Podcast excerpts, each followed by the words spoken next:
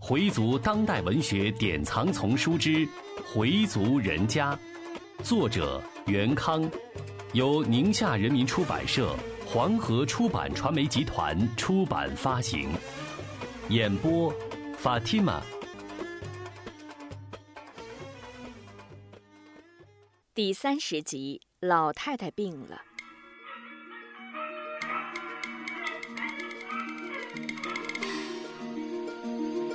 米少帝接到公安局的通知后，并没有感到怎么惊奇，因为有好些天没见到儿子了，他已经有了预感，佩金可能又出事了。当警察让他去分局时，邵丽心里已有所准备。佩金第一次被拘留是因为打架，把人家的脑袋给打开了。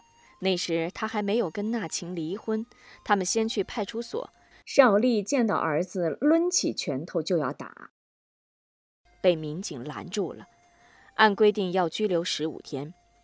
邵丽托侄女婿赵月，因为是首次，只拘留了三天，就教育释放，赔了人家三千多块。第二次就比较严重了，几个人为争一个女人大打出手。本来并没有米佩金什么事儿，他的一个大哥是当事人之一，他是为了大哥而参战。别看米佩金长得瘦，但有力气，下手也狠。他用垒球棒打，打断了对方的三根肋骨。几个同学同时被抓，属于流氓打架斗殴，又花钱托人把人捞了出来。这是第三次进去了。邵丽以为又是打架，到了分局才知道，这次犯的不是一般性质的错误。警察只简单说了说情况，人也不让见。当时他就凉了，怎么办？他在分局外直转吗？他给大哥家打电话，把情况跟大哥说了，最后央求大哥晚上陪他一起到佩蓉家去趟。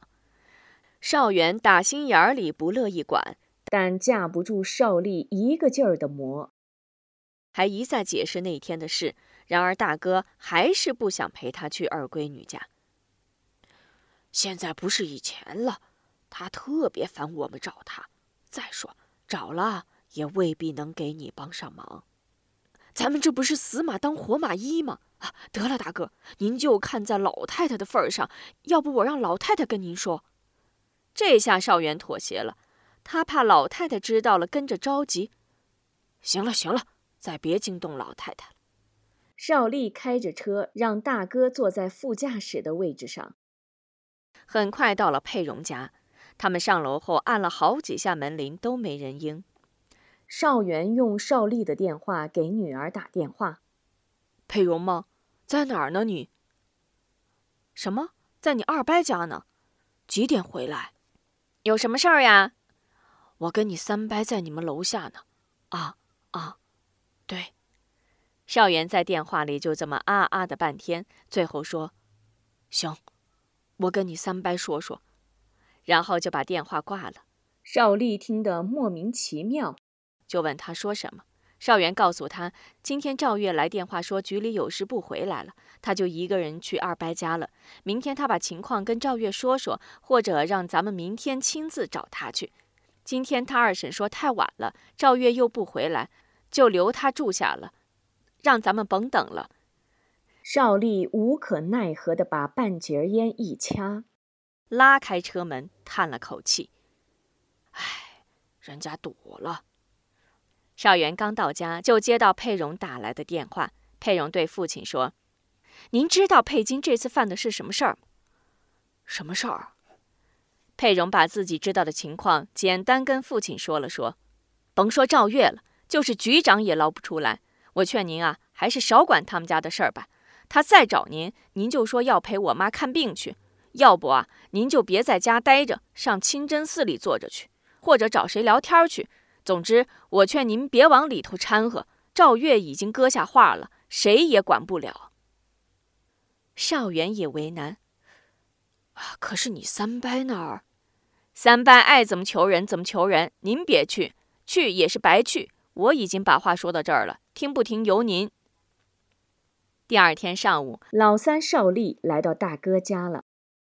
大哥不在家，大嫂说李完败可能去学习班学习去了。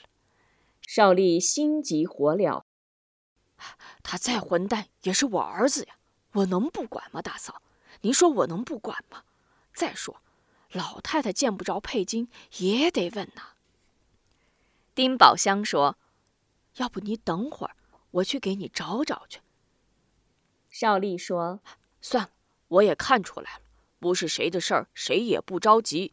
这个小王八蛋自作自受，爱怎么着怎么着吧。”说完就走了。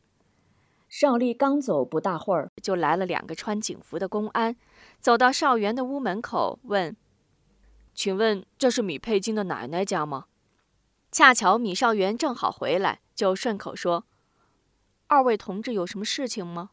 其中一个警察问：“您是米佩金的什么人？”“哦，我是他大伯。”“那米佩金的奶奶住这儿吗？”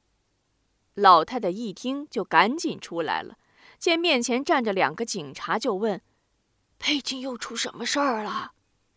邵元本想先把两个警察让到自己屋去。但没想到老太太听见了，就赶紧说：“没你什么事儿，您回屋吧。”两个警察见了老太太，就出示了搜查证。哈老太太当时就愣了：“裴金这孩子出什么事儿了？”“没什么事儿，老太太，我们只是到您屋里看看。”两个警察在安慰老人，说着就向老人的房间走去。哈老太太抓着少元的手，哆哆嗦嗦地说。不不能够！你别蒙我，这孩子准是惹祸了。快说，快说，他出什么事儿了？看来是骗不了老太太。少元还是没有实话实说。他拿人家东西了。就就为这事儿？老太太半信半疑。不会吧？少元说：“是没什么大事儿。”就在哈老太太想回屋看看的时候，警察从老太太屋里找出一个大纸袋子，里面是两把三棱刀，三棱刀用报纸裹着，报纸上还有血迹。警察问哈老太太：“这个东西您见过吗？”老太太一看是带着血的尖刀，吓得连话都说不利索了：“ 没，见，见，没见过。”最近米佩金来过您这儿吗？没，没来，一直没来。警察没再往下问。请您签个字儿吧。老太太当时就晕过去了。哈老太太病了，是急病的，吓病的。她怎么也没想到，自己最喜欢、最疼爱的亲孙子，竟然在她的屋里藏了凶器。少元先到附近的医院请了个大夫，大夫来了，先给老太太量了量血压，当时就说：“你们快送医院吧，老人的血压太高了，高压二百四，心脏也不好，千万不能让病人动，赶快叫救护车吧。”佩东赶紧打幺二零，丁宝香守在老太太身边，米少元回自己的屋里取钱。幺二零急救车很快就到了。来了一个男大夫和一个女护士，他们给老人量血压、听心脏，然后问：“老人有合同医院吗？”少元说：“没有。”男大夫说：“现在怀疑是脑溢血，得赶紧上医院。”少元对佩东说：“那就还到协和吧。”说完，佩东和那个男大夫把老太太抬上救护车，救护车拉着迪开走了。丁宝香这才想起，应该马上给他老姑打电话。老太太一到协和，就立即被收留住院。邵英和裴楚江也先后赶到了病房。裴楚江和主治医生在交谈，邵英帮助护士在给老人输液，邵元和佩东在病房外焦急地等着消息。里面的事，他们插不上手。从大夫和护士的表情上看，邵元估计老太太病得不轻，医生还要再做些检查。裴楚江拿过 CT 片子看了又看，老人大脑淤血的面积很大，必须得尽快疏通。医生建议先服安宫牛黄丸，要到同仁堂去买。裴东说：“我这就去买。”说着就下楼了。邵元把邵英从病房里叫出来，问：“要不要告诉哈家？”少英说：“得告诉他们，那是妈的娘家，到时候他们挑眼。”大哥，要不您先回去给哈家打电话，这儿有我跟楚江呢。少元说：“这哪能离开？等佩东回来，让他去不就得了？”也好。少英说完，又进去了。少元在病房外站着，只见大夫和护士们出出进进，十分忙碌，抢救工作还在进行。护士推着小车，几乎是在小跑，气氛显得非常紧张。其他病房的病号也都在朝这边张望。少元在门口向里看，几个护士围在那里，也看不清楚。